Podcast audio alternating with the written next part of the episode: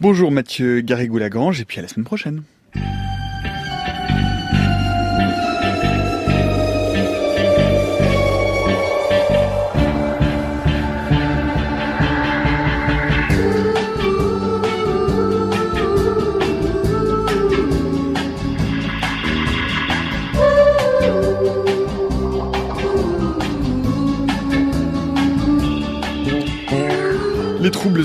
Sont le déficit sensoriel le plus fréquent. Ils concernent près de 300 millions de personnes dans le monde et deux tiers des personnes de plus de 65 ans. Mais entre la dégradation de l'audition liée à l'âge et les multiples formes de surdité complète ou partielle dès l'enfance, il y a tout un univers extrêmement complexe que notre invitée Christine Petit a permis de mieux comprendre via son approche génétique et moléculaire.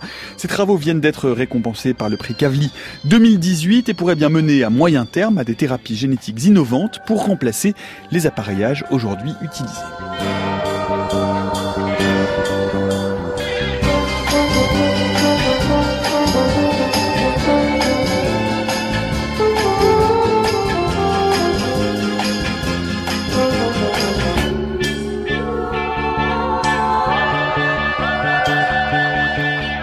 Petit, la science à l'écoute, c'est notre invité pour l'heure qui vient. Bienvenue dans la méthode scientifique. Bonjour Christine Petit. Bonjour. Mille merci d'avoir accepté notre invitation. Vous êtes professeur au Collège de France et à l'Institut Pasteur. Vous dirigez le laboratoire génétique et physiologie de l'audition. Et pour commencer tout de suite, vous voulez corriger les chiffres que je viens de donner qui sont pas ceux dont vous disposez. J'ai dit des bêtises, ça commence bien.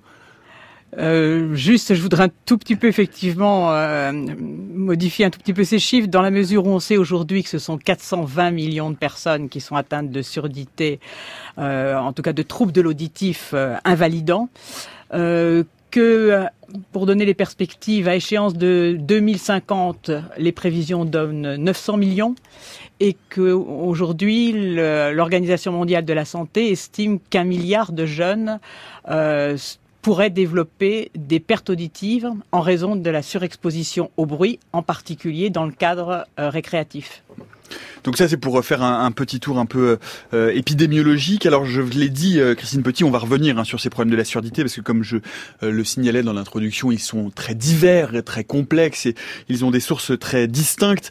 Vous venez en tout cas de recevoir, et félicitations, euh, le prix Kavli 2018 pour vos travaux pionniers, euh, précisément sur les mécanismes moléculaires et neuronaux de l'audition. On va avoir tout le temps d'en parler au cours de cette heure, mais la liste des distinctions que vous avez reçues est, est longue comme le bras. Citer le prix L'Oréal UNESCO en 2004, le Grand Prix INSERM en 2007, et je ne vais pas tous les citer, sinon on y passerait bien trop de temps. Euh, Est-ce que vous pouvez nous expliquer, euh, peut-être euh, pour commencer, en, quoi vos travaux ont permis finalement d'aborder ces problèmes liés au déficit auditif d'une autre manière? Alors jusque-là, ce qu'il y avait, c'était bon, un certain nombre de connaissances en matière biophysique, c'est-à-dire euh, la façon dont le système sensoriel reçoit les sons, euh, les traite principalement au niveau périphérique. Donc un joli cadre conceptuel en matière biophysique, mais une absence totale de connaissances au niveau moléculaire. La raison, elle en est extrêmement simple. Elle est due au fait que l'organe sensoriel auditif, que l'on appelle la cochlée chez les mammifères, contient très peu de cellules pour chaque type cellulaire et en particulier une dizaine de milliers de cellules sensorielles, donc qui sont les cellules qui vont euh, convertir les signaux acoustiques en signaux électriques. Et donc, de ce fait, il était tout à fait impossible d'envisager d'approcher ces mécanismes moléculaires par les techniques classiques de biochimie ou de biologie moléculaire. Et donc, euh, ce qui a fait en quelque sorte que ce champ a été ouvert à l'échelle moléculaire, c'est par l'approche génétique, mais je pense qu'on va avoir l'occasion euh, d'y revenir. Bien sûr, on va y revenir. Euh, pour commencer, euh, on va on va avoir le temps effectivement hein, de définir et de raconter comment vous êtes euh, arrivé à cette approche génétique et moléculaire euh, de l'appareil auditif. Mais pour commencer, comme souvent dans la méthode scientifique, eh bien, nous avons retrouvé cette archive de la radiodiffusion française. Elle date de 1949. Alors vous allez prêter un peu l'oreille parce que c'est une archive quand on parle d'audition dont le son est un peu corrompu ou abîmé en tout cas, mais écoutez en tout cas la façon dont on décrivait le bruit, sa mesure et sa nocivité il y a 70 ans. Les bruits sont des phénomènes causés par des vibrations très complexes qui varient constamment en intensité et en fréquence. Autrement dit, les bruits sont des phénomènes constamment variables.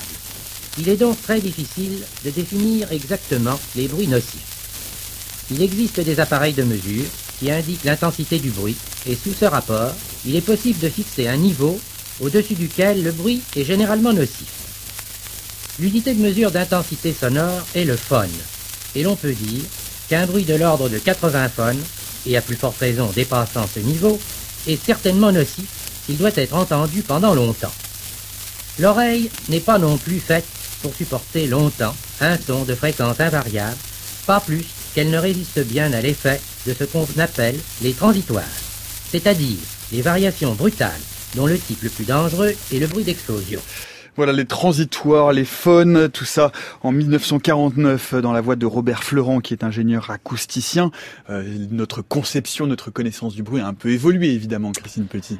Euh, oui, moi je suis plutôt euh, extrêmement agréablement surprise dans la mesure euh, où je trouve que sont bien mis en place les, les points les plus importants et en particulier un point qui tente à être complètement oublié, qui est le fait que ce qui est nocif pour l'oreille, c'est pas simplement l'intensité. Évidemment, si l'intensité atteint 130 ou 140 décibels, les dégâts sont immédiats et irréversibles, mais c'est bien l'intensité multipliée par le temps d'exposition eh bien, je pense que aujourd'hui, on pourrait, avec profit, faire écouter cet enregistrement euh, de façon large peut-être dans une meilleure qualité que celle que nous venons d'entendre. Euh, expliquez-nous, euh, Christine Petit, en quoi cet appareil auditif est extrêmement euh, complexe? Qu'est-ce qu'il a de particulier? Parce que c'est vrai qu'on a tous appris à l'école en général les différentes parties de l'oreille interne avec des noms parfois un peu exotiques. Vous parlez de cochlée, moi on m'a appris que ça s'appelait limaçon quand j'étais à l'école.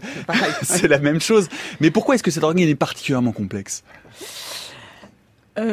Dire qu'il est complexe, il n'est pas plus complexe qu'un œil.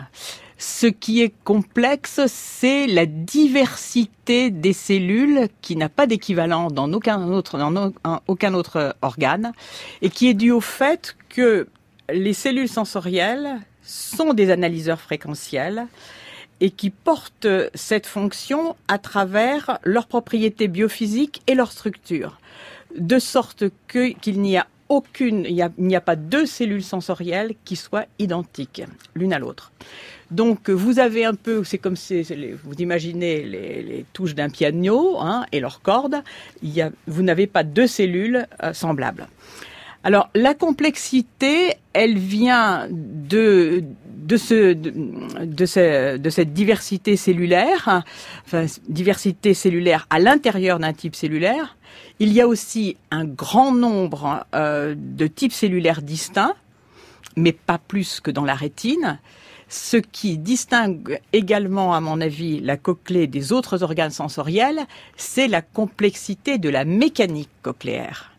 Mécanique qui a été bien déchiffrée il y a longtemps à l'échelle de la cochlée elle-même, mais ce que les dernières années ont apporté comme euh, connaissance, c'est euh, la façon dont elle était euh, mise en œuvre au niveau des cellules uniques, à l'échelle unitaire.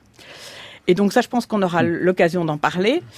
Euh, c'est donc à cette échelle unitaire, il y a une sensibilité extrême si on l'étend au niveau cochléaire, on pourrait dire aussi que c'est une propriété, si on la compare à la rétine, qui est voisine, puisque euh, l'œil peut détecter un seul photon et la cochlée peut pratiquement déceler euh, une, énergie acoustique qui est de l'ordre euh, du, du, bruit thermique.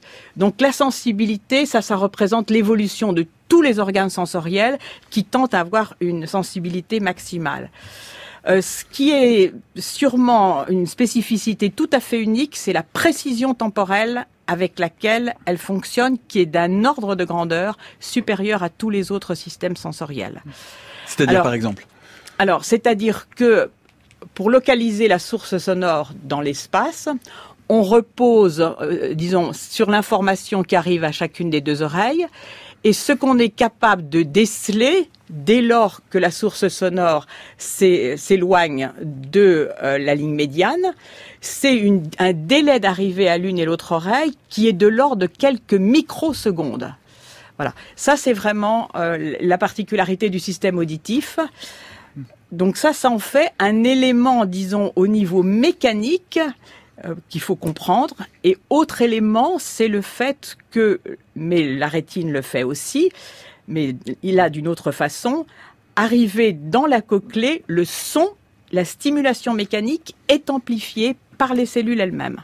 Alors avec une variété de situations au cours de l'évolution. La stimulation mécanique, c'est l'onde mécanique, donc c'est l'onde sonore. Alors c'est effectivement c'est euh, la pression sonore, hein, c'est voilà c'est l'onde de pression hein, qui se propage et donc qui va être euh, qui va venir stimuler les cellules sensorielles, qui sont en règle générale, mais pas toujours, de deux types des cellules que l'on dit dans la cochlée interne qui sont les véritables cellules sensorielles dans la mesure où, répondant à la stimulation sonore, elles vont coder un message électrique qui va gagner progressivement les aires corticales auditives. Et à côté, on a un autre type de cellules qui sont dites cellules ciliées externes, qui sont purement mécaniques, on peut dire. Et c'est elles qui ont ce rôle d'amplificateur. Voilà. Alors l'ensemble, au niveau mécanique, est extrêmement sophistiqué fin, comme je le disais, en sensibilité et extrêmement précis au niveau temporel. Alors on vient de vous mettre hein, sur le fil Twitter de l'émission At la méthode FC euh, un schéma de cette oreille interne et on va vous rajouter euh, justement ce dont vient de parler Christine Petit, c'est-à-dire euh, la discrimination de ces différents types de cellules à l'intérieur même de la cochlée pour que vous puissiez avoir un support visuel qui peut vous aider à comprendre un peu. Ben voilà, ça vient d'arriver exactement au moment où je, au moment où je parle. Noémie Naguet vient de vous mettre exactement ce schéma de l'intérieur de la cochlée qui montre bien les différents types de cellules que vous évoquiez à l'instant. Et, et donc c'est un analyseur fréquentiel.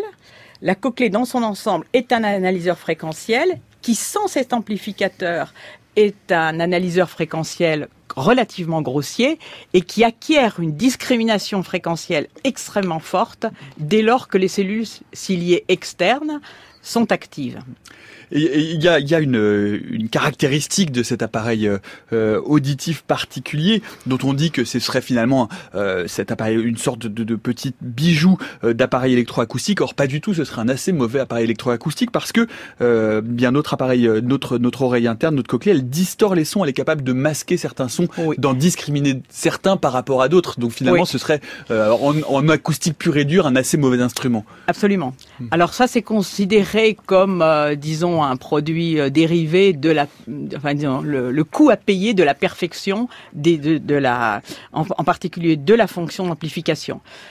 Euh, Par exemple, donnez-nous un exemple, Christine Petit. de, de, de, cette fonction euh. Bon, cette fonction, c'est le fait que lorsque l'on présente à un auditeur deux fréquences proches, eh bien, il va non seulement entendre ces deux fréquences proches, mais il va entendre ce que l'on appelle des produits d'intermodulation, la combinaison de ces, ces, ces deux fréquences qui sont qui ont une intensité sur une oreille jeune qui n'est qui atteint quelque chose qui peut atteindre de l'ordre de 30 décibels donc qui est véritablement bien perçu et certains musiciens ont tiré parti de, ces produits de distorsion et ont écrit des partitions dans lesquelles euh, vous n'avez pas ces sons joués, mais c'est votre oreille qui les compose. Ça c'est l'un des exemples. Et donc, est-ce que vous pouvez nous expliquer justement cette, euh, ce, c'est aussi, est-ce que c'est aussi par exemple ce type de, de mécanisme qui permet euh, d'oublier, ou est-ce que ça se passe pour le coup exclusivement au niveau neuronal, c'est-à-dire de privilégier euh, des sons, de n'entendre qu'une partie et de euh, rétrograder en quelque sorte euh, certains sons qui peuvent être des sons complexes et qu'on finit par mettre de côté pour éviter justement d'avoir une perception égale de tous les bruits qui nous entourent. Alors ça, ça se passe à deux niveaux.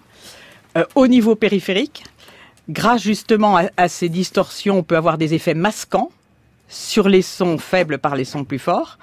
Et puis, ce que vous avez mentionné tout à fait exact, c'est-à-dire qu'au niveau cérébral, alors là, on est dans une autre affaire, puisqu'on peut dire qu'on a affaire à un système mécanique euh, qui atteint une certaine perfection, et donc, euh, dans l'extraction euh, de l'intensité, de la fréquence, de la phase, hein, plus l'analyse fréquentielle tout le long de la cochlée euh, à la manière d'un piano.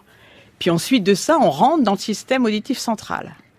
Et là, c'est tout à fait une autre histoire.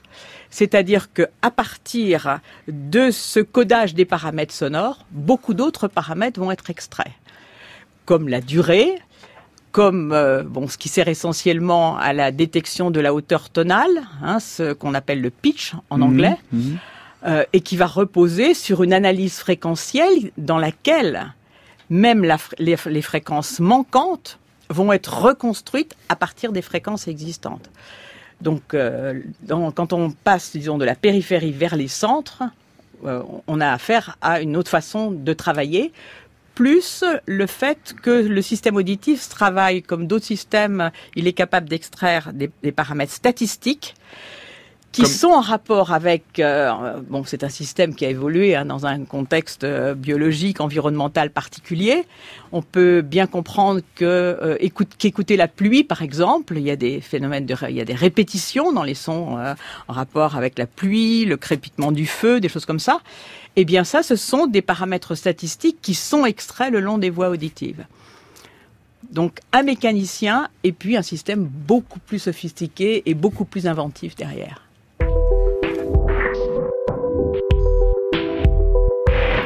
La méthode scientifique, Nicolas Martin. Et à 16h15, euh, nous parlons audition et on vient de définir un peu l'extrême complexité et en même temps cette euh, machine incroyable que sont nos oreilles internes respectives. Nous en parlons avec Christine Petit, qui est notre invitée euh, tout au long de cette heure. On va revenir un peu, Christine Petit, sur, votre parcours, parce que l'audition, ça n'est pas arrivé immédiatement. vous avez, vous y êtes venu par, des voies parfois un peu qu'on pourrait qualifier d'atypiques en quelque sorte. Vous allez nous raconter ça toute seule, tout de suite. Mais il y a une question que j'aime bien poser aux scientifiques que je reçois à ce micro, c'est celle de la vocation. Est-ce qu'il y a une vocation scientifique? Est-ce qu'il y a quelque chose, peut-être a posteriori, hein, euh, qui vous dit c'est j'étais voilà je sais pas j'ai été attiré par ce domaine de recherche il y a quelque chose comme ça de comment comment vous l'envisagez? par le domaine du euh, du, son par la génétique ah, par euh, alors par la génétique disons ça, j'ai commencé des études euh, médicales, j'ai poursuivi ensuite d'ailleurs, mais je n'étais pas très très satisfaite euh, du niveau d'explication qui pouvait être donné. C'était quand même toujours un peu limité. Euh, et donc, j'ai pensé qu'il fallait que je complète ma formation pour être un peu plus en, accord avec ce qui me plaisait comme niveau de compréhension. À la faculté des sciences d'Orsay, euh, où j'ai fait en parallèle de la génétique euh, et de la biochimie. Donc ce que je peux dire, c'est que j'ai passé une bonne partie de mon temps dans le RERB. Alors ensuite, en ce qui concerne les sens, j'ai toujours été persuadée que nous sommes euh, ce que nous disons ce qu'est notre rapport à l'environnement et aux autres. Ce que nous percevons? Ce que nous percevons, nous sommes complètement façonnés, par effectivement notre environnement et notre rapport aux autres. Donc euh, ça, ça faisait vraiment partie des sujets que j'avais envie d'aborder, que j'ai eu l'opportunité d'aborder en dès que le champ de la génétique euh, s'est ouvert euh, au niveau de l'exploration du génome humain, où là, je peux dire que je me suis véritablement jetée dans ce champ. J'ai toujours été intéressée par la génétique, comme je le disais tout à l'heure, et j'ai vu dans le, le démarrage du projet Génome humain une fantastique opportunité pour allier euh, mon goût pour la génétique et pour la biologie humaine. Et donc, euh, je me suis très vite intéressée aux atteintes de l'olfaction, où on était en fait en France les premiers à cloner un gène responsable de maladies par les, les techniques émergentes d'analyse du génome humain. Il se trouve que ce gène est fort intéressant. Nous avons travaillé sur la protéine pour laquelle il code. Mais à ce moment-là, euh, exactement la même année, Richard Axel euh, découvre le récepteur aux molécules olfactantes. Donc en quelque sorte, il avait le Graal. Mm-hmm. Inutile de rester, enfin, dans ma, conception des choses, inutile de rester dans un champ où le Graal est là. A déjà été découvert. Voilà. Mm. Oui, mm. pardon, découvert.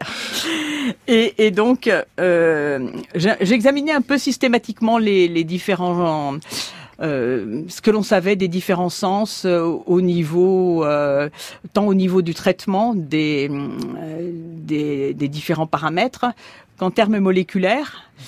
Et à ma surprise, je me suis aperçu que rien n'était connu au niveau de l'audition. Hmm. J'ai expliqué tout à l'heure pourquoi. Il se trouve que c'était la génétique qui pouvait répondre à ces difficultés et permettre d'approcher ces mécanismes moléculaires. Donc c'est comme ça que j'ai décidé de me lancer dans l'étude euh, des mécanismes moléculaires de l'audition via la recherche des gènes responsables de surdité chez l'homme. Alors pourquoi chez l'homme? Parce que j'avais euh, l'idée que au fur et à mesure que l'on trouverait ces gènes de surdité, on pouvait sans doute développer le diagnostic moléculaire et venir quand même en aide à certaines familles atteintes euh, de surdité, en particulier au niveau du conseil génétique qui jusqu'à jusque-là était euh, simplement un conseil euh, très très général et avec des réponses sous forme de risque à tant de pourcents, ce qui ne dit pas grand-chose pour les familles en quelque sorte. Mm. Voilà. Alors donc l'idée c'était donc d'aller chercher les gènes responsables de surdité et à l'époque donc pas, un seul était cloné parce qu'il y avait un certain nombre d'obstacles. Le principal des obstacles était le fait que dans les pays développés, les malentendants, souvent parce qu'ils vont euh, faire leurs études dans les mêmes établissements, forment des familles entre eux.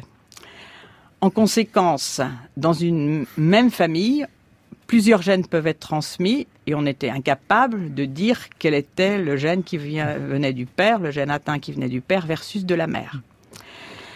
On savait en parallèle que les surdités euh, profondes, et c'était les seules qui nous intéressaient, puisqu'à tout coup elles sont d'origine neurosensorielle et pas elles ne peuvent pas être des surdités de transmission, c'est-à-dire dues à l'atteinte de l'oreille externe ou moyenne on savait qu'elles étaient sans doute principalement transmises sur le mode autosomique récessif. C'est-à-dire, il faut nous faire un petit, rappel deux génétique. Parents, voilà, deux parents entendent, les deux parents entendent normalement.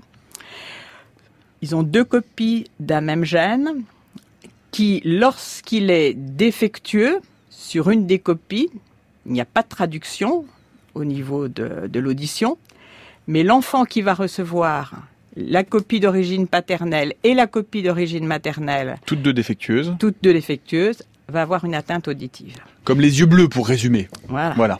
Un peu plus complexe les yeux bleus, mais enfin voilà.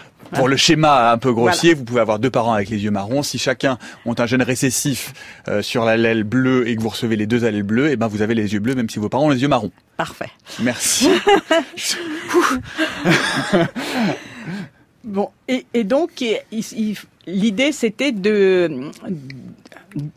Premièrement, il fallait donc sortir du contexte des pays développés. Deuxièmement, pourquoi, pourquoi sortir du, contexte des pays développés? Parce que dans les pays développés, ce que je vous disais tout à l'heure, c'est-à-dire que il y a beaucoup de mariages, enfin d'unions entre personnes malentendantes. Mmh.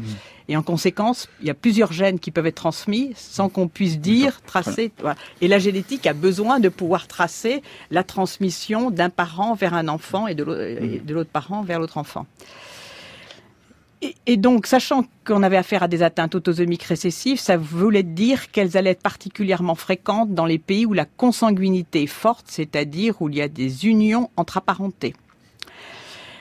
Ces pays, il y en a un bon nombre, en particulier autour du bassin méditerranéen.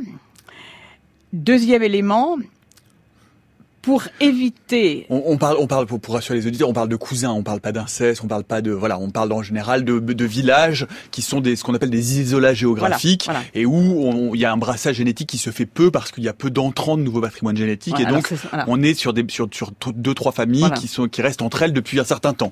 Voilà. Donc consanguinité et isolat géographique. Et donc c'est ainsi que j'ai noué des collaborations avec des collègues euh, cliniciens et généticiens, euh, d'abord en Tunisie. Euh, je débarquais dans le, nord tunisien d'abord, dans le gouvernorat de Nablus, où je devais rencontrer quelqu'un, j'avais une écharpe rouge, elle avait une écharpe rouge, et on devait aller voir sur le terrain qu'est-ce qu'il était possible de faire. Ensuite, le sud tunisien, du côté de Sfax, puis le Liban, euh, les camps palestiniens, la Jordanie. Euh, J'ai même été en Syrie, dans beaucoup d'endroits où on ne peut plus aller aujourd'hui. Euh, puis nous avons travaillé en Algérie, au Maroc. Aujourd'hui, on travaille en Mauritanie et puis également, alors, hors du bassin méditerranéen, en Iran. Alors nous avons localisé ainsi les premiers gènes responsables de surdité sur les chromosomes humains. À l'époque, la séquence du génome humain n'était pas connue. Donc nous avons euh, développé une technique qui nous a permis d'isoler des gènes qui avaient des chances, on les appelle gènes candidats, d'être responsables lorsqu'ils sont défectueux d'atteinte auditive. Et on a comparé notre liste de gènes candidats à la liste de notre analyse des emplacements sur le génome identifiés par l'analyse génétique dans ces isolats géographiques. Et très vite, en fait, euh, nous avons... Euh, la carte est apparue, ça s'est révélé euh, comme... extrêmement dans productif. Un laboratoire. Hein. On a eu, disons, on a pu isoler, moi je pense en 5-6 ans, une dizaine de gènes responsables de surdité. Et le signal a été donné et des dizaines de laboratoires à travers le monde mm. se sont engagés dans cette thématique. Mais ces gènes de surdité, ce sont des gènes qui codaient pour quel type de surdité? Pour des surdités dès l'enfance, pour des surdités évolutives, pour quel type de syndrome? Parce qu'il y, en a un certain nombre et qui sont distincts les uns des autres. Alors, euh, essentiellement des surdités profondes, isolées, congénitales, c'est-à-dire présentes à la naissance. Parfois euh, des syndromes, et en particulier, nous avons beaucoup travaillé sur le syndrome de Usher, qui mhm. associe euh, une surdité à des troubles de l'équilibre et des atteintes visuelles. Nécessité progressive. Hein. Voilà, on mm. pourra, on pourra y revenir. Ce que l'on peut dire aussi, c'est que, en tant que, compte tenu de la méthode que nous avions développée, euh, nous avons pu isoler les gènes responsables des formes les plus fréquentes, qu'il s'agisse des formes isolées ou des formes syndromiques. DFNB1. Voilà. Euh, localisé. Localisé. DFNB1. DFNB1, c'est un gène qui est, je parle sous votre contrôle, responsable de 50% des surdités héréditaires Autour du bassin méditerranéen. Autour du bassin méditerranéen. Alors donc, euh, ces gènes tombent les uns après les autres, comme vous venez de le décrire, euh, Christine Petit, avec eux euh, les protéines dysfonctionnelles. Donc, en fait, on, vous mêlez très vite cette approche génétique avec une approche de biologie moléculaire, en fait, vraiment d'étude des protéines et des protéines dysfonctionnelles. Alors, il était clair que le fait d'avoir identifié les gènes n'allait pas nous permettre euh, de comprendre quelle était la fonction des protéines pour lesquelles ils codent. Pourquoi? Parce que l'examen clinique, euh, les examens audiométriques que l'on peut faire chez l'homme sont extrêmement rudimentaires et contrairement à ce qui se passe euh, au niveau de la rétine, il n'y a, a, pas possibilité d'observer directement la cochlée chez l'homme. En conséquence, dès le premier gène que bah, nous avons isolé, on peut y arriver, mais c'est très invasif, c'est des opérations très ah lourdes. Enfin, voilà, c'est pas voilà. Hmm, oui, non, il faut pas donner ce message-là. Hein. Pour l'instant, on ne peut pas observer directement la cochlée chez l'homme, hmm. sauf effectivement euh, dans un dans un acte chirurgical. Hmm. Bon, et, et donc euh, immédiatement, ce que nous avons dérivé, ce sont des modèles animaux de ces surdités humaines, c'est-à-dire des, des essentiellement des souris dont le même gène que celui qui est responsable de surdité chez l'homme était inactivé.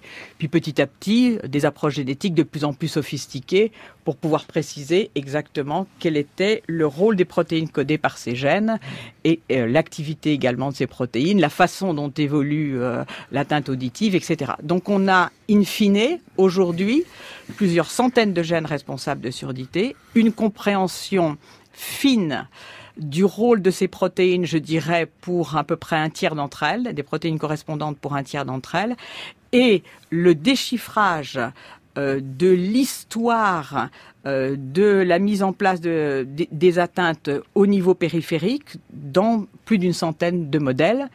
Donc on se trouve en situation d'un niveau de connaissance qui n'existait pas. Alors ce qui est important de préciser, parce que là on est très pathologie, mm-hmm. c'est que ce qui était obtenu, c'est tout un tas de machinerie qu'on a pu recomposer, machinerie moléculaire, par exemple, celle qui va permettre de euh, convertir euh, la pression acoustique, le signal acoustique en signal électrique, la façon dont euh, une cellule sensorielle auditive soutient la pression sonore permanente avec donc des protéines particulières qui, lorsqu'elles sont défectueuses, conduisent à des atteintes auditives cette euh, la connexion entre la cellule sensorielle et les neurones qui fait intervenir une synapse dont je vous ai tout à l'heure indiqué la précision temporelle, mais qui correspond à une machinerie qui ne ressemble en rien à une machinerie standard neuronale. Donc c'est tout un ensemble. On a pu aussi euh, trouver des gènes qui prédisposent à, euh, aux atteintes sonores, euh, enfin disons, qui prédisposent à une hypervulnérabilité au son. Mhm. Vraiment, c'est ces quantités de machinerie qui ont été ainsi découvertes. Et puis, mais ça on aura peut-être l'occasion d'y revenir, récemment, ce que nous avons pu montrer, c'est le fait que derrière ces atteintes périphériques se cachent des atteintes centrales intrinsèques.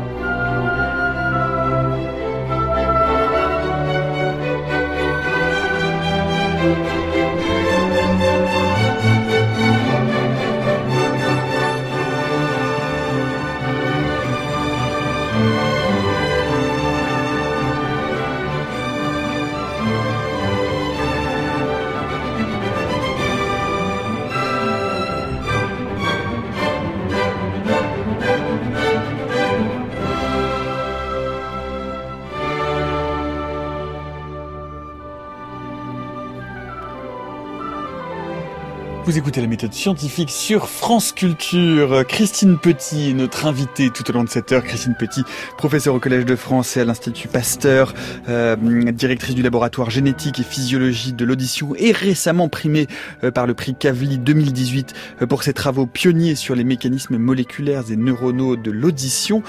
Ce qu'on entend en ce moment, Christine Petit, c'est votre choix musical. Je vais vous laisser nous expliquer pourquoi vous avez souhaité entendre Beethoven. Ah, me semblait que c'était difficile euh, de discuter des problèmes d'audition euh, sans parler de la souffrance que c'est de perdre l'audition. Et il me semble qu'elle est au mieux illustrée par euh, le testament d'Eligenstadt de Beethoven,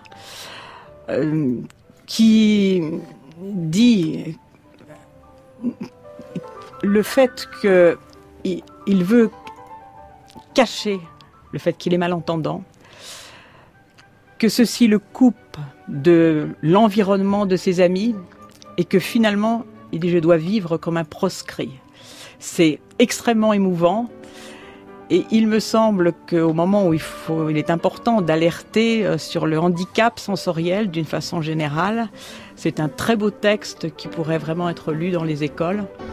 Euh, et pour avoir visité le musée de Bonn, euh, où on voit tous ces cornets acoustiques et où on peut lire effectivement d'autres extraits de, euh, de, ce qu'il a rédigé sur sa souffrance liée à la perte auditive.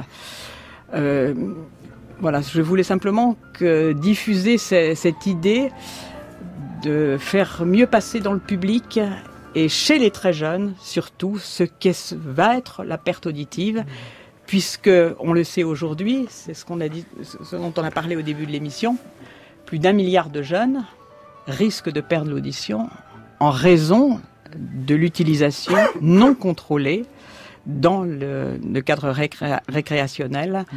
euh, de baladeurs, de, des couteaux casques non contrôlés, etc. Et ce qui est, ce qui est, ce qui est très euh, con- contre-intuitif, euh, Christine Petit, c'est que euh, finalement, il y a aussi un problème de diagnostic de ces pertes d'audition. On, se- on- on aurait tendance à penser que quand on a l'audition qui baisse, euh, comme d'autres sens, comme la vue, on, on va consulter assez facilement, on s'en rend compte. Oui. Or, pas du tout. Il y a- ça, ça va au-delà de ça. Vous, vous allez aller consulter après une soirée ou une exposition au bruit euh, longue et intense. Euh, et votre audioprothésiste ou votre ORL va vous dire, euh, écoutez, revenez dans huit jours. Oui, effectivement, vous avez une élévation du seuil auditif. Vous revenez au bout de huit jours et votre seuil auditif est revenu à la normale. Le message qu'il faudrait diffuser auprès des jeunes, c'est le fait que le retour à la normale d'un seuil auditif n'a pas de signification. On peut perdre 50% des neurones auditifs et ceci n'aura aucune traduction sur des tests tels que l'audiométrie standard. Voilà. Donc, on est faussement rassuré, on continue. Je pense qu'il y a toute une éducation qui doit se mettre en place. On va euh, poursuivre euh, bien notre émission et euh, comprendre précisément, un peu plus précisément encore, Christine Petit, la de vos travaux les plus récents. Ah oui, je précise aussi pour nos auditeurs que c'était le concerto numéro 4 en sol majeur de Beethoven, interprété notamment par Lang Lang au piano. Donc pour revenir à, nos affaires, nous, nous sommes, eh bien comme souvent pour comprendre exactement ce sur quoi portent vos recherches et notamment vos recherches les plus récentes, nous sommes rendus dans votre laboratoire. Bonjour Antoine Beauchamp. Bonjour Christine Petit, bonjour Nicolas, bonjour à toutes, bonjour à tous. Vous êtes allé donc à l'Institut Pasteur pour voir ou plutôt pour entendre précisément Mhm. comment l'équipe de Christine Petit travaille sur ces modèles euh, murins, donc sur ces modèles de souris Oui, notamment. J'ai rencontré Saïd Safiedine, qui est généticien et directeur de recherche CNRS à vos côtés, Christine Petit. On a fait un petit tour de votre laboratoire à l'Institut Pasteur et Saïd Safiedine m'a expliqué dans quelles conditions la surdité pouvait être réversible. C'est le sens des travaux qu'il a menés avec vous en laboratoire et plus précisément sur des souris, vous le disiez Nicolas. L'idée est d'identifier le gène responsable d'un type de surdité profonde et grâce à des techniques de thérapie génique de remettre les cellules auditives endommagées en ordre de marche.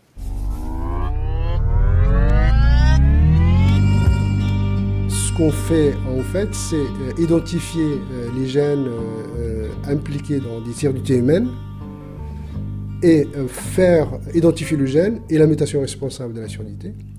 Générer, comme euh, l'oreille humaine elle est inaccessible, inaccessible pour faire des biopsies, des prélèvements, des études, parce qu'elle est dans, la boîte crânienne, il nous fallait en fait un modèle pour pouvoir disséquer le mécanisme de la pathogénie de la surdité génétique.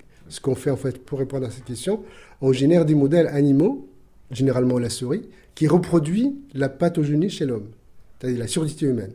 Et là, on a vraiment une panoplie de techniques qu'on peut utiliser. On peut étudier la physiologie de l'oreille, la biophysique euh, de traitement du signal auditif. On peut prélever et faire de l'imagerie, microscopie optique, photonique, euh, électronique, ce qu'on ne peut pas faire chez, l'homme.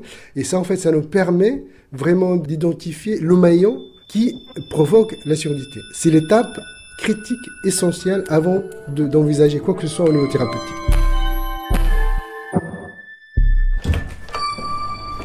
Alors ici, ça, c'est le congélo qui contient des prélèvements sanguins quasiment d'une quinzaine, une quinzaine de pays. C'est de là que partent toutes les, les identifications, qu'au partait, euh, qui est plus le cas maintenant, mais qui partait, tous les gens qu'on a identifiés, ça, en- le départ c'était là.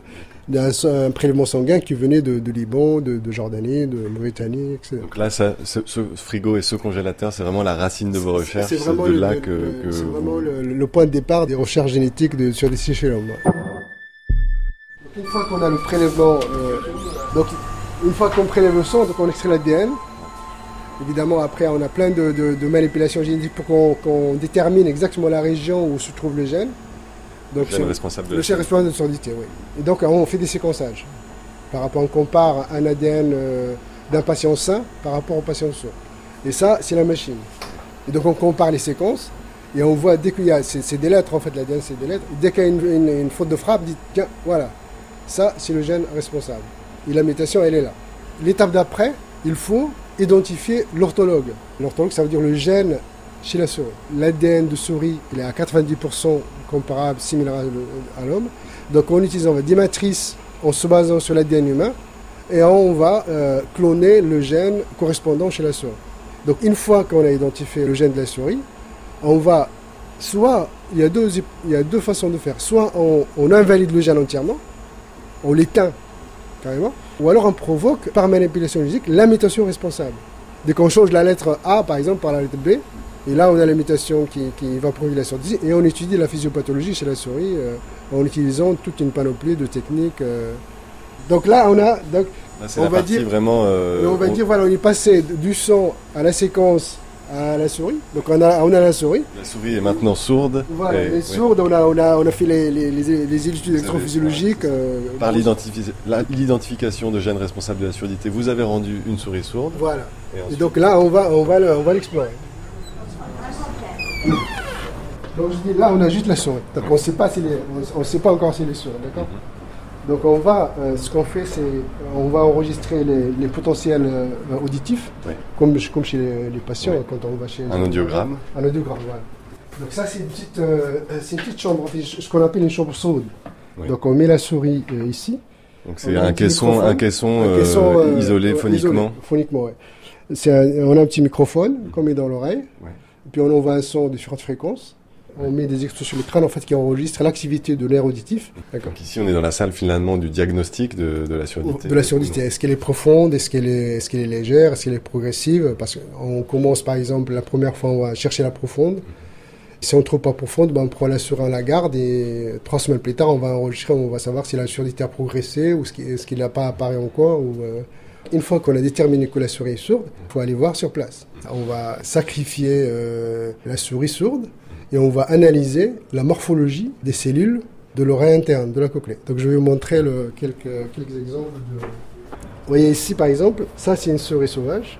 Vous voyez que la, cette touffe ciliaire elle est fragmentaire. Vous voyez, elle est divisée en trois. Alors que ça c'est le, le vestibule, l'organe de l'équilibre. Et vous voyez qu'au lieu d'avoir des cils en escalier comme ça, en fait ils, sont, ils collapsent. Vous voyez, ils sont, s'effondre. et s'effondre. Voilà. Cette surdité, elle est associée à un défaut vestibulaire. Donc à la fois, on a une fragmentation de la touffe ciliaire des ciliés ciliés externes, l'amplificateur, et aussi euh, de l'interne. Vous voyez là, l'interne aussi, a- son- sa touffe ciliaire est fragmentaire. Donc les deux sont affectés, et le vestibule aussi. Donc à la fois, on a une surdité profonde combinée à un défaut vestibulaire. Et le défaut, il vient de là. Parce que les cils qui, en fait, qui, qui enclenchent le message euh, auditif vestibulaire, ils sont complètement euh, en service. Et là aussi, on a fait une thérapie. Vous voyez, on a réussi avec, euh, avec la thérapie à corriger la forme en escalier de la touffe ciliaire, aussi bien dans l'interne que dans les externes. Et donc, en fait, il, là, on cherche les outils. Quel est le véhicule le plus efficace pour arriver à la cellule défectueuse et livrer le produit euh, thérapeutique, aussi bien gène que médicamenteux, à la cellule qui est, défectueuse. En fait, une fois qu'on a établi le gène impliqué dans la surdité et le dommage provoqué dans l'oreille suite à, sa défection, là, on essaye de le corriger. Il y a la correction, on corrige la lettre, ça c'est possible, on remplace le gène, et on a envoyé la forme, la forme euh, anormale, qui est emprisonnée quelque part dans la cellule, par une forme normale, qu'on va surexprimer par, euh, fortement par un véhicule qui est, qui est fort.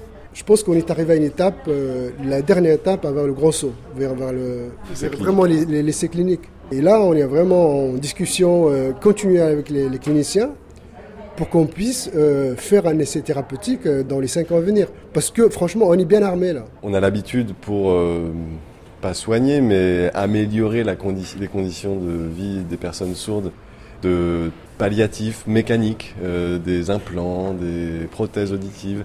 Comment sont reçus vos travaux chez euh, ces personnes qui proposent ce genre de service aux, personnes sourdes?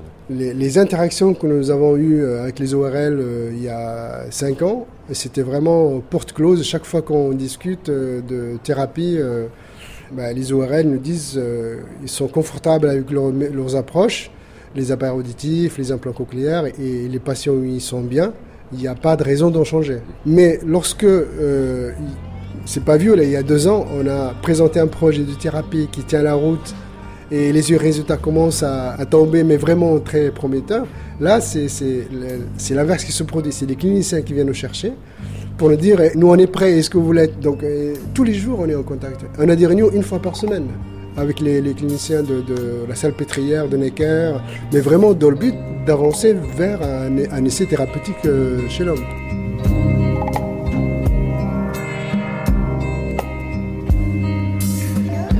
Le reportage du jour euh, avec votre euh, collègue à l'Institut Pasteur, euh, Saïd Safiedine. Votre réaction à ce que vous venez d'entendre, Christine Petit? Il y a plein de choses qu'on va pouvoir développer dans les minutes qui nous restent, mais votre première réaction à ce que vous venez d'entendre?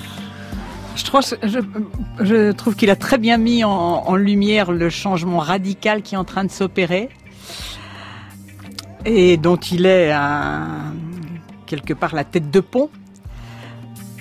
Et, et ça, c'est le message majeur, c'est-à-dire qu'on a engrangé énormément de connaissances. Euh, on est donc dans des situations dans lesquelles non seulement on peut prévenir la surdité, mais on peut la réverser. Eh bien, et on n'est pas les seuls au monde. C'est-à-dire qu'aujourd'hui, on peut dire qu'autour de la thérapie génique, il y a quantité de compagnies qui se créent. Donc, le lien avec les cliniciens pour nous est essentiel. Mais un de nos objectifs, en tout cas, je peux dire qu'un de mes objectifs, c'est d'avoir un champion français industriel dans le domaine. Je voudrais bien qu'on ne reproduise pas ce qui s'est passé au niveau de l'implant cochléaire, invention française, communiquée à l'Académie des sciences en 1957. Et puis ensuite, alors, l'association idéale, un physicien et un médecin. Et puis ensuite de ça, des brevets insuffisamment protégés, des querelles de propriété, etc. Et tout est parti à l'étranger. Donc euh, je pense qu'il faut qu'on soit capable de travailler autrement, en groupe, et donc avec un soutien industriel important. On, on, entend, vous le disiez tout à l'heure, Christine Petit, hein, euh, vous travaillez euh, pour euh, des raisons que vous expliquiez, hein, pour le faible, le nombre de, cellules de la cochlée, pour l'incapacité à avoir accès sans chirurgie lourde à l'oreille interne.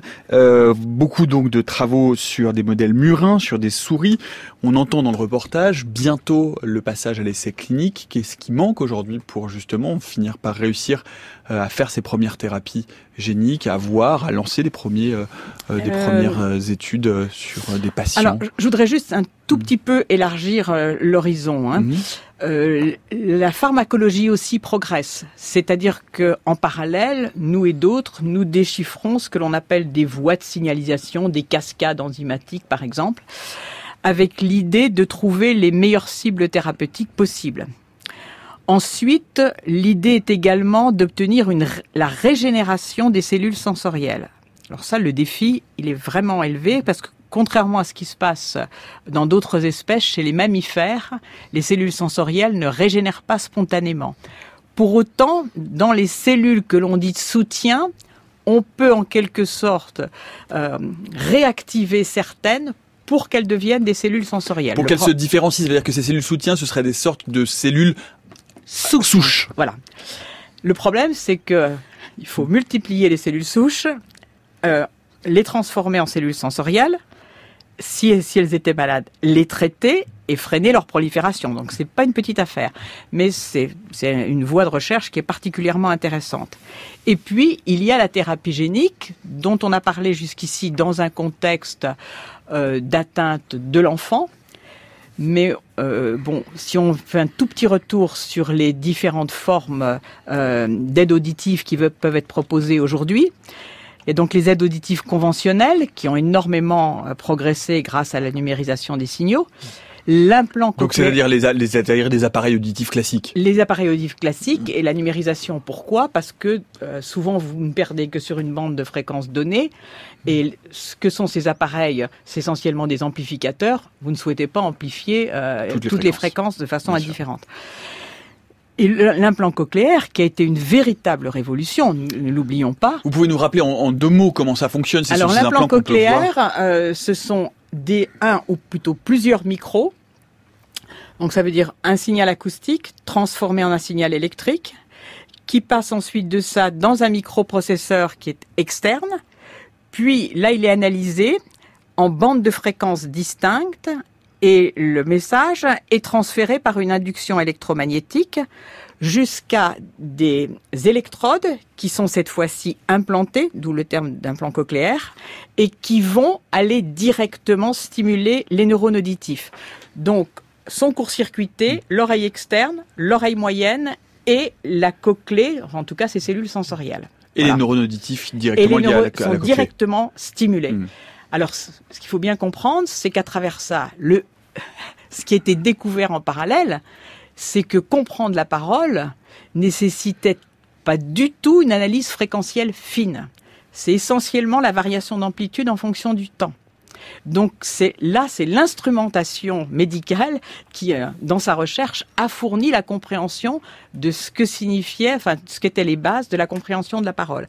Par contre, à travers un implant cochléaire, pas de détection de la, de, de, la mélodie vocale, pas de détection de la musique, enfin, le rythme, oui, tout ce qui. Mais donc, il y, y a, tout de même un certain nombre de problèmes. Donc, on peut faire mieux, je pense, on doit faire mieux. Et la demande des personnes, alors qui sont devenues sourdes, c'est vraiment d'avoir des thérapies qui leur, euh, qui leur évitent l'implantation cochléaire et qui fassent appel au traitement in situ euh, de l'oreille interne. Qu'on qu comprenne bien deux mots et puis on va on, on, va revenir sur les dernières publications et notamment euh, la publication de vos équipes de euh, septembre 2017 dans PNS. Mais avant cela, la thérapie génique locale, ça veut dire qu'en fait on, on, ne pousse justement à modifier le patrimoine génétique, à faire évoluer le patrimoine génétique que de certaines cellules extrêmement localisées. Expliquez-nous comment c'est possible, Christine Alors, Petit. Que les, on, on va changer le patrimoine génétique par l'introduction d'une copie du gène qui elle est normale exclusivement dans les cellules défectueuses. Et comment on Alors, cette... on, on, peut jouer euh, soit par le, sur le choix des vecteurs, soit des vecteurs, c'est-à-dire des vecteurs viraux. Des, alors, excusez-moi, des vecteurs viraux effectivement dans lesquels on va introduire ce gène thérapeutique. Soit, c'est ce que l'on essaie de faire aujourd'hui, c'est d'utiliser ce que l'on appelle des promoteurs, c'est-à-dire la région régulatrice du gène qui sera telle que euh, le gène médicament entre guillemets ne s'exprimera que dans la cellule défectueuse. Ça c'est pour la thérapie géni génique locale. Alors, on, va reparler donc du coup de ces précisément de ces thérapies. Euh, il y a une, première étude qui est d'une équipe américaine de février 2017 dans Nature Biotechnology qui réussit à faire entendre partiellement un faible murmure euh, à des souris née sourde. Et puis, il y a votre publication, quelques mois après, septembre 2017, que je signalais dans PNAS sur la restauration de l'audition et de l'équilibre dans un modèle donc murin de syndrome d'Usher. Est-ce que vous pouvez nous expliquer ce à quoi vous avez réussi à aboutir expérimentalement, Christine Petit? Alors, euh, ce que nous avons réussi à faire, et en particulier c'est le travail de mon collègue Saïd Safiadine, c'est sur un modèle murin, c'est-à-dire de souris, euh, du syndrome, d'une des formes du syndrome de Usher, avec euh, atteinte le syndrome de Usher, redites-nous un Le mot. syndrome de Usher, c'est un syndrome qui associe une atteinte auditive, dans ce cas congénitale profonde, à une atteinte vestibulaire, c'est-à-dire avec trouble de l'équilibre, et développement progressif de l'atteinte visuelle qui va conduire à une cécité. Donc c'est un syndrome extrêmement sérieux, c'est une euh, véritable priorité pour nous. Et donc, ce qui était obtenu, c'est la réversion partielle de l'atteinte auditive, mais totale de l'atteinte du vestibule, donc qui De contrôle l'équilibre. Dernièrement, ce que euh, mon collègue a obtenu comme résultat, alors j'ai parlé de réversion, là c'était la prévention. Dernièrement, ce qu'il a obtenu, dans une forme de surdité isolée, relativement fréquente, la surdité étant profonde, installée chez la souris, la réintroduction du gène vectorisé par un vecteur viral a permis de restaurer totalement la fonction auditive. Et ça, c'est une véritable avancée. Alors, je pensais que quand vous évoquiez cette une publication dans PNAS, euh, vous pensiez, euh, vous aviez à, à l'esprit autre chose, qui est le fait que ce que nous avons découvert, euh, en quelque sorte, ouvre quelque part une ère médicale et en termes de rééducation nouvelle, et probablement aussi en, ce qui concerne la recherche fondamentale. Quand l'implant cochléaire est créé, on ne parle pas de plasticité cérébrale. On se dit, on va restaurer au niveau périphérique, ça va fonctionner.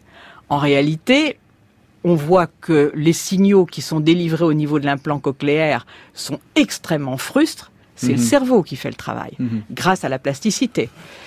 C'est pour, c'est pour cette raison que euh, la restauration de la fonction auditive est particulièrement efficace chez l'enfant très jeune, parce que cette plasticité commence à décroître à partir de 3 ans et demi. Les personnes qui sont devenues sourdes ont, elles, établi un langage et l'implant cochléaire donne des résultats intéressants. Celles qui sont sourdes profondes, qui n'ont jamais entendu, qui atteignent l'âge, adulte et à qui on propose un implant cochléaire ont des résultats d'une beaucoup moins grande qualité. Aujourd'hui, euh, nous avons fait le raisonnement suivant. OK, on n'est pas en phase de 1957, on sait que l'affaire se joue très largement au niveau du cerveau. Qu'est-ce qui nous dit que quand on a une atteinte périphérique, on n'a pas aussi une atteinte centrale? Donc on a décidé d'aller regarder à travers un certain nombre de situations qu'est-ce qu'il en était? Et à notre surprise, enfin on ne peut pas parler de surprise puisqu'en même temps c'était la question qu'on testait, nous nous sommes rendus compte que dans des situations où la surdité est profonde, entièrement expliquée par l'atteinte périphérique, eh bien, coexiste une atteinte centrale, intrinsèque, qui préexiste même avant le fonctionnement de l'appareil central périphérique, avant, pardon, de l'appareil périphérique, la cochlée. Mmh. Donc, on se retrouve dans une situation c'est un bonheur d'avoir mis le doigt dessus, parce qu'en réalité, bon, même si aujourd'hui le message est pas très réjouissant, mais en termes de rééducation, en particulier par les orthophonistes, qui est aujourd'hui totalement empirique, on va acquérir progressivement des données sur la façon dont fonctionne ce cortex auditif, à quoi correspondent les atteintes auditives associées, et on va pouvoir progresser sans doute dans la rééducation orthophonique. J'aimerais pour conclure, puisqu'il nous reste une petite minute, une dernière question. Euh, Christine Petit, on a parlé de ces euh, surdités euh, génétiques, de ces atteintes auditives congénitales. Qu'en est-il aujourd'hui de la possibilité de rectification des formes de surdité liées à l'âge? Il faudrait plus d'une ah. minute pour répondre à ça. Mais vous n'avez qu'une minute. Ce sera votre défi final la surdité liée à l'âge, c'est elle qui a la plus grande prévalence. Elle représente 90% des surdités. On ignore les. On sait qu'il y a une part génétique estimée euh, environ à 50%. Ce que nous recherchons, ce sont les gènes de prédisposition. Nous en avons trouvé et surtout ce que nous avons pu mettre en évidence, pas encore publié, mais c'est le fait que dans bon nombre de cas, ce sont les mêmes gènes que les gènes responsables de surdité précoce qui portent des mutations très rares et qu'en conséquence, l'idée d'intervenir aussi génétiquement sur certaines de ces formes tardives est une possibilité. Vous avez des scoops médico-scientifique, dans la méthode scientifique. Christine Petit qui nous révèle la teneur de ses recherches actuelles autour de la surdité liée à l'âge. Merci beaucoup Christine Petit d'avoir été euh, notre invitée et d'être venue nous parler de vos travaux de recherche. Euh, voilà, vous pouvez réécouter attentivement euh, cette émission comme toutes les autres sur Veille bien votre application de podcast préférée également sur le site de franceculture.fr et puis je vous signale par ailleurs la sortie euh, du magazine Papier. Papier, c'est la version ben, magazine de votre radio préférée que vous pouvez trouver euh, dans votre librairie euh, préférée également cette année, cette année, cette, livraison pardon autour des révolutions de l'intelligence qui reprend une partie des échanges que nous avions eus dans le forum à la Sorbonne autour de ces questions au printemps dernier. Merci beaucoup donc Christine Petit, merci à toute l'équipe de la méthode scientifique, Antoine Beauchamp, Céline Lausanne, Eve Etienne, Tom Humdenstock, Noémie Naguette Saint-Vulfranc, Olivier Bétard à la réalisation, Alex Dang à la technique. Merci à vous pour votre accueil. Et dans le prochain épisode de la méthode scientifique, demain vendredi fiction, nous allons rentrer universitaire oblige sur les bancs de la fac pour observer, pour comprendre comment la science-fiction est aujourd'hui étudiée et enseignée à l'université. On se retrouve demain à 16h jusqu'à preuve du contraire.